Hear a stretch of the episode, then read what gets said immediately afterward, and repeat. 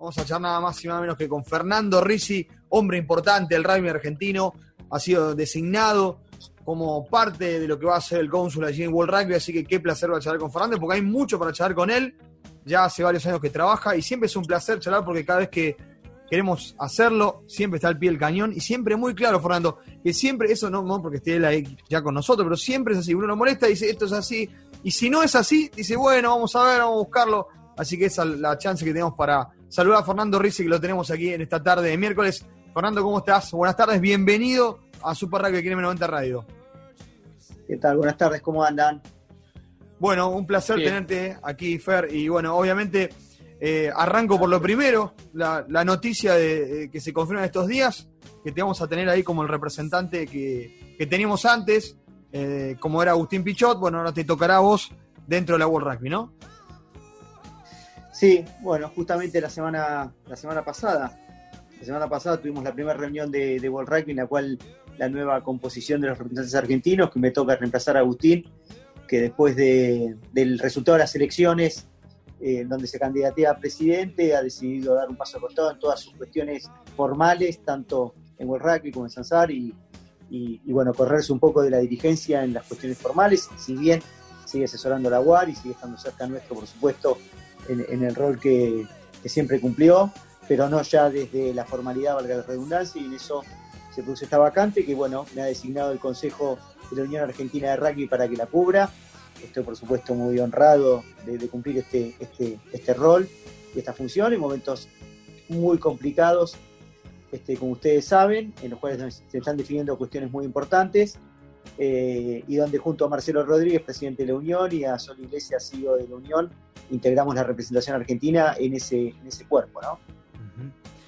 Eh, son eh, horas importantes porque en el día de ayer se dio la posibilidad, Fer, y ya entramos en, la información en sí, la posibilidad de que el fútbol, y en este país como que el fútbol siempre da el puntapié para muchas cosas. Bueno, a partir del 10 de agosto vuelven a entrar los equipos de primera división, más Tigre, que es el equipo de la B Nacional, que interviene en Copa Libertadores. Esto puede allanar el camino para que nos ilusionemos con tener, no digo rápido, pero sí la posibilidad de ver al rugby a nivel local y bueno, con lo que va a pasar con los Pumas.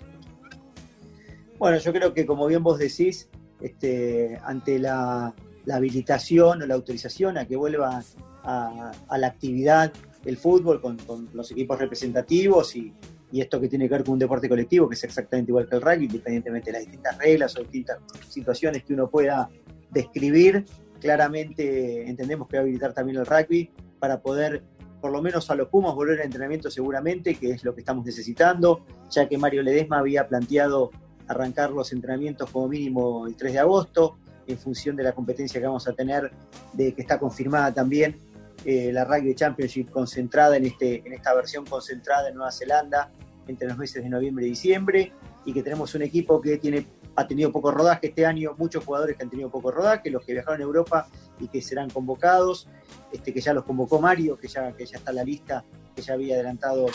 hace ya tiempo atrás. Eh, pero todos los que actuales, los jugadores de Jaguares, que su último partido tuvieron en marzo, este, entran en una situación bastante desventajosa para poder competir y no solo por una cuestión de, deportiva de resultados, sino también por la cuestión del welfare del jugador, del bienestar y de la seguridad. Fer, te toca, falta que, empiece a cortar tigre, porque adentro de la Jaguares está, hace de todo, borde, Jaguares, ahora representante en World Rugby, digamos, sos, un, sos el polifuncional de, de la Unión Argentina, y siempre tomando responsabilidades y avanzando, nunca diciendo no, no puedo, siempre dándole para adelante. Sí, la verdad que para mí es una satisfacción muy grande y venimos trabajando hace mucho en todo este proyecto. Me tocó, eh, creo que logramos la otra vez. Eh, me ha tocado una época muy buena la UAR, me toca ahora bailar con la más fea, que es esta de la pandemia, pero bueno, me ha tocado estar en el, consejo cuando se empezó a jugar la Champions y me tocó conformar el de Jaguares con todo lo que es el Super Rugby, más allá de las dificultades y lo que sigue siendo, pero todo lo que fue el inicio, ese sueño, conformar el equipo, etcétera, estar en dos mundiales, este, bueno, estar en esta nueva guardia estos últimos años que ha tenido toda esta actividad, que ha cambiado tanto, que ha podido llevar adelante su módulo profesional de la manera que lo hizo, que ha podido seguir expandiendo sus equipos eh, de desarrollo, todo su plan de desarrollo. Bueno, siempre hay mucho trabajo para hacer este, y siempre uno está para aportar mientras este, esté en este cargo y esté en la UAR y que bueno y que el consejo me proponga y me elija para, para cumplir estas funciones. Para mí, como le decía realmente recientemente, perdón, es un honor y bueno, ahí estaremos. Ahí puede haber una dicotomía, porque si se llega a ser el sudamericano que Uruguay habilita para el sudamericano, tenés a los Pumas necesitando, eh, los que estén acá entrenando, necesitando que eh,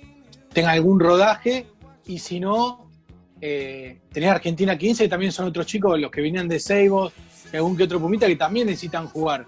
Eh, de llegar a darse, ¿qué, escenario puede llegar a, cómo llegar a tener acá en la Argentina? ¿A qué equipo mandaríamos? No, que se llega a dar. Es muy probable que se dé. Uruguay tiene, tiene una situación diferente a la Argentina.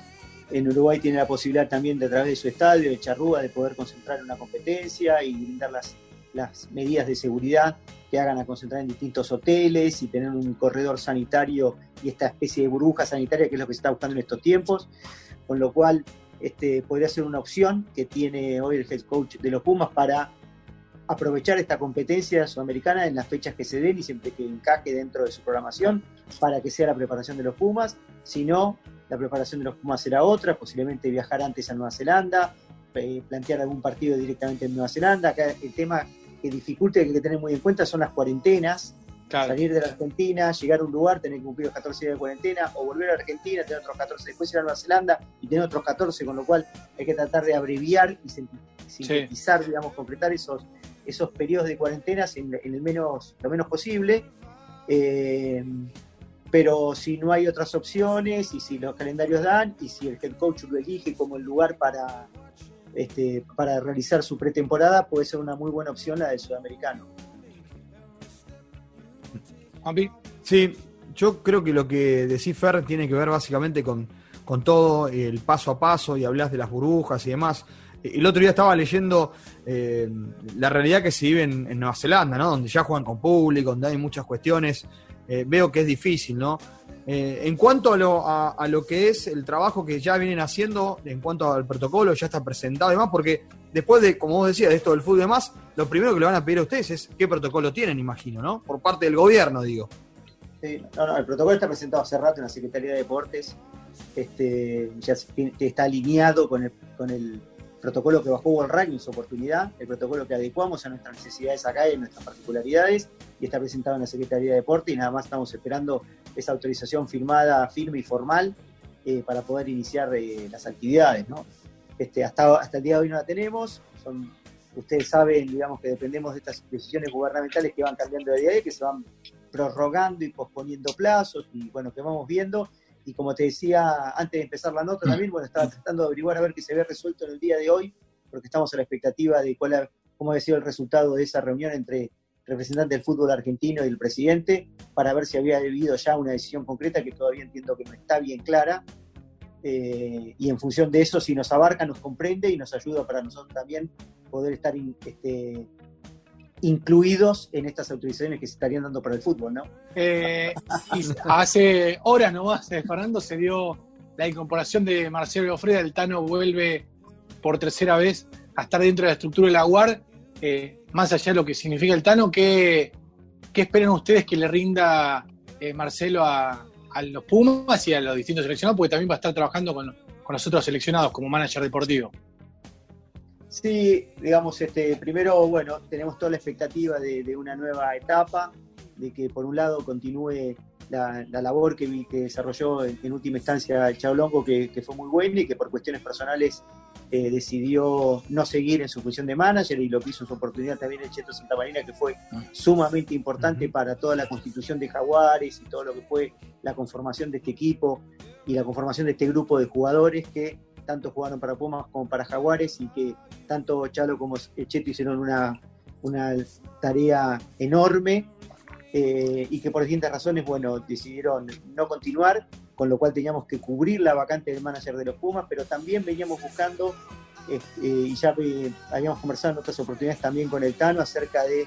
la necesidad de, de tener un referente que pueda trabajar también en la integración y en la coordinación y en la articulación con los otros equipos, con la dirigencia, con la estructura de la UAR, entre Jaguares y Pumas, entre Argentina 15, para ver toda esta cuestión de que hay que coordinar y que hay que aceitar de alguna manera. Eh, y también para esto que nosotros llamamos cultura, que es una, Bien. eh, de alguna manera, un área donde eh, una persona con la capacidad, la trayectoria y la experiencia de,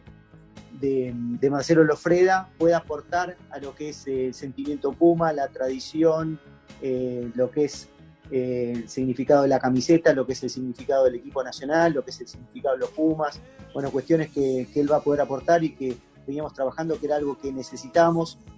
eh, reforzar y, darle un nuevo, un nuevo impulso.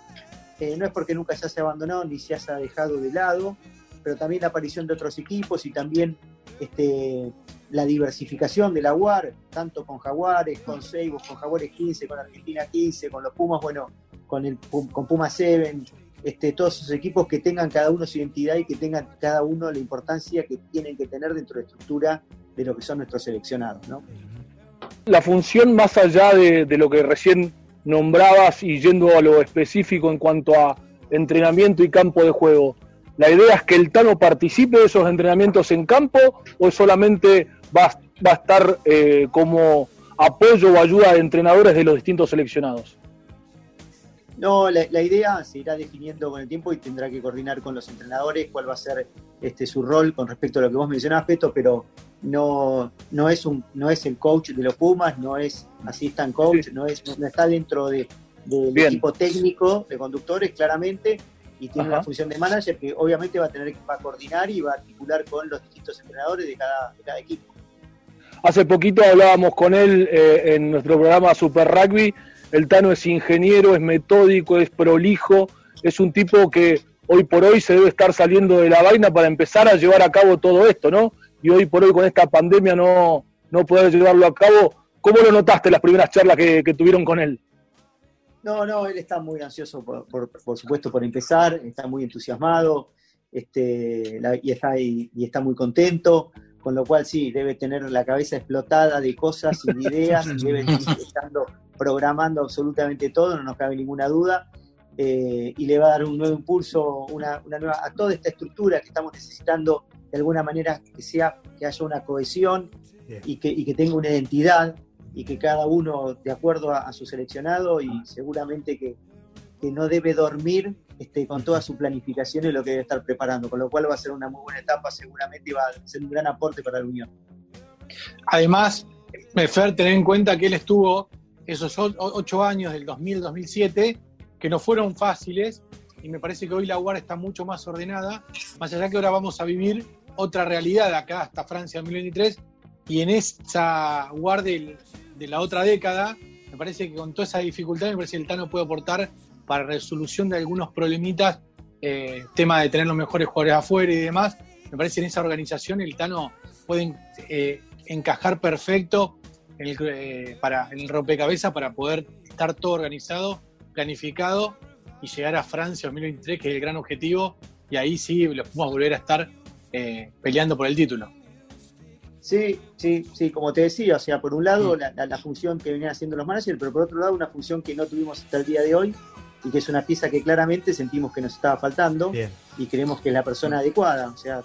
eh, la relación entre Jaguares y Pumas es un caso mucho más que todos conocemos. Digamos, en, la, en, en, en, cómo se deciden cuáles son los jugadores, cómo se deciden cuáles son los jugadores que se contratan, cómo se articula cuando, digamos, todas las cuestiones que eso se ha dado, que se han dado entre, entre el entrenador de los Pumas, entrenador de Jaguares, este, también con el entrenador de Argentina 15, cómo se conforma este equipo, la relación con los clubes, todas esas cuestiones, esos conflictos que hemos este, transitado con respecto a, por ejemplo, la convocatoria de jugadores de Urba, en momentos en que la Urba estaba en situaciones definitorias y que Argentina sí, 15 tenía sí. competencias importantes y que sí. había que articular. Bueno, alguien que tenga un diálogo permanente, que, te, que, que podamos organizarlo de otra manera. Este, ahí eh,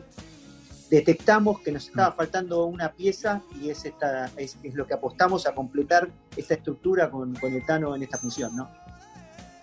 Todos los caminos conducen a Francia, muchachos. Eh, parece que este cuento ya lo vivimos, ya lo, ya lo eh, hablamos la semana pasada o la otra con el Tano y recuerdo muy bien cuando él nos explicaba y nos decía que ellos antes del 2007 tenían el 80 o 90% de los jugadores en Europa y era más fácil viajar a Europa, hacer un entrenamiento en una sede europea que los jugadores viajen 50, 100 kilómetros y entrenarse allá. Parece que la historia vuelve a repetirse, Fer.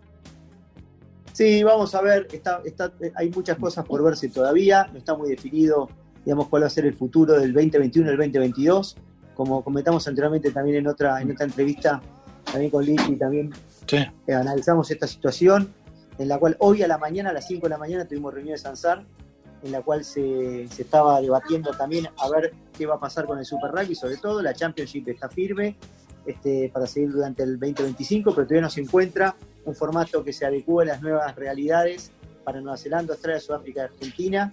para poder volver a lo que se había decidido con anterioridad, que era un formato de round robin, 14 equipos que juegan todos contra todos, este, que se había decidido el año pasado y que fue la pandemia se modificó.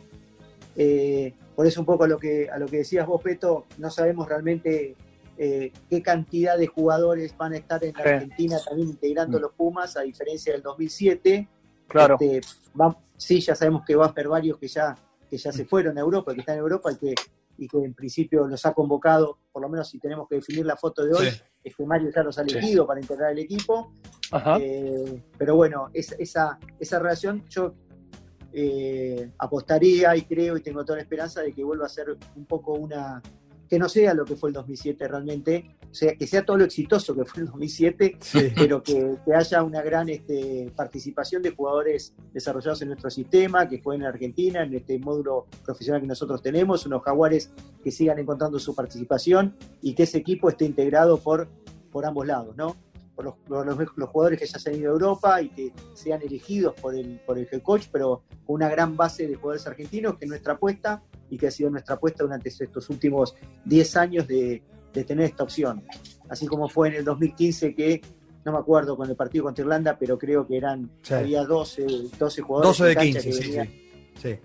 que venían de todo el proceso de Pampas, de Vodacom, de, ¿no? Este, y que para nosotros es un logro. hoy las circunstancias hacen que los jugadores elijan y que, tengan esta posibilidad y esta necesidad de irse porque no tenemos claro su futuro. Está muy bien que haya, que haya sido así, eh, pero no es que cambiamos el plan y que queremos ahora que se vayan todos los jugadores y queremos conformar los Pumas con los jugadores afuera. No, queremos seguir insistiendo con este plan, pero ajustado a las realidades y siendo realistas y teniendo un sistema, como siempre les digo también, sustentable en lo económico, en el nivel de juego y en lo que la UAR puede dar. Fer, ¿se puede dar, o se habla en Sansar, de que puede llegar a haber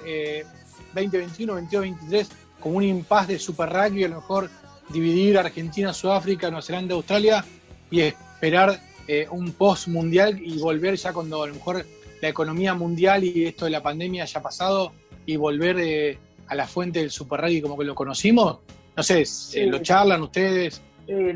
te diría que es, nuestro, es nuestra extensión sin duda es nuestro deseo, y no que sea después del Mundial, sino que sea antes, que sea en el 2022, decir, bueno, 2020 está claro que no pudimos jugar, no, no había manera de hacerlo, 2021 todavía no sabemos cuándo va a tener la pandemia, cuándo va a aparecer la vacuna, cuándo vamos a poder volver a cierta normalidad, pero aspiramos que en el 2022 el mundo vuelva a ser lo que era, o por lo menos lo más parecido posible, y que nuevamente se den las condiciones para poder volver a jugar este, una competencia plena donde podamos tener partidos en la Argentina, donde podamos seguir desarrollando algo que habíamos logrado instalar y que Jaguar es un equipo con su, con su identidad, con su, con su base de fans, con su, con, su ampliación de público que se logró, no solo exclusivo de rugby, de chicos, de la familia, bueno, todo lo que nos habíamos propuesto hacer, eh, poder continuarlo y que sea nada más esto un impasse, un trago amargo que tengamos que digerir eh, pero que pase, no, no, no que modifique la situación para siempre. Así que, eh, más allá de lo que decís, este, no sé, tenemos un deseo y realmente, y por eso estamos peleando y hoy discutimos en Sansar sobre eso, de no definir acá cómo vienen los próximos cinco años y que no se quede con el status quo, que hoy es muy difícil, que no podríamos jugar en Argentina, sino que hacer un año de transición en el 2021, seguimos insistiendo firmemente en eso y el 2022 tener la posibilidad de volver al Super Rugby que todos vimos, ¿no? En los últimos años. Sí. Eh, eh, Fer, llegan eh, invitaciones, no sé, digo, de la Major League Rugby de los Estados Unidos, de la Liga Japonesa. ¿Le llegan ese tipo de invitaciones a Jaguares o no? ¿O hay que generarla desde aquí? No, no, no, hay de todo, de conversaciones de todo tipo. La liga japonesa no tengo noticias, pero, Ajá. pero viste, cada uno elige también con quién hablar y Sí, sí, sí. y hay como un Sí. poco de Aparte. Japón no se portó bien, ¿no? Eso lo vamos a decir, porque... Sí, no se portó del todo bien, es verdad. Es ¿Y el tunecino? Y el- El no apareció, ¿eh? Lo seguimos buscando. El otro día tuvimos reunión de Rugby, pero no le pude, no le, no le pudimos ver la cara, ni siquiera se, se prendió la pantallita este, en esa reunión de Zoom que tuvimos. Así que bueno, seguimos- no sabemos si es él o es otro el que está ahí participando en las reuniones. Eh, pero bueno, nada, cosas que pasan y también un gran aprendizaje todo lo que fue esa elección y ver también cómo se mueven estas cosas. Y seguramente Agustín va a tener otra oportunidad Seguro. pronto de, de volver a intentarlo. Sí, ¿Puedo hacer la última? Si ya lo sí, sí, claro, claro. Que No, a mí, lo que me- una de las cosas me preocupa, o quiero, eh, la ayuda de los regionales va a seguir estando por parte de la UAR. Sí, se está reformulando, entendemos que sí, porque es- es una prioridad de lo que es el Rayo Amateur y de lo que dispone los fondos que dispone, vamos a tratar de tocar lo menos posible, pero también este, quiero ser sincero con ustedes, las, los ingresos de la UAR los estamos estimando que se van a reducir bastante Ajá. en función de la competencia que vamos a tener y lo que es y en función de los ingresos que tengamos, por eso estamos adecuando y vuelvo a decir esto que es, es un concepto claro de lo que es la sustentabilidad. Tenemos que tener un modelo que se sustente con los ingresos que tenemos, los ingresos tienen que estar este, dentro de ese esquema de ingresos y los ingresos no van a ser los mismos. También vamos a reducir algunos ingresos que lo estamos viendo porque la carga de jugadores también se está de alguna manera alivianando, este, lo, que es, lo que tiene que ver con la parte profesional, pero también vamos a tratar de afectar lo menos posible al rayo amateur, eh, pero hoy no les podría asegurar en qué manera se va a ver, eh, digamos, disminuido eh, ese aporte que hace el rugby argentino a, al rugby amateur porque no sabemos en definitiva cuánto van a ser los ingresos, ¿no? Pero estamos trabajando fuertemente en eso, tratando, lo- los sponsors están acompañando, la Bien. televisión también, pero también se ajustan a una realidad argentina que cambia por completo, también el tema del dólar, o sea, Sí. hay, hay muchas Sí. variables que son distintas a lo que teníamos, ¿no?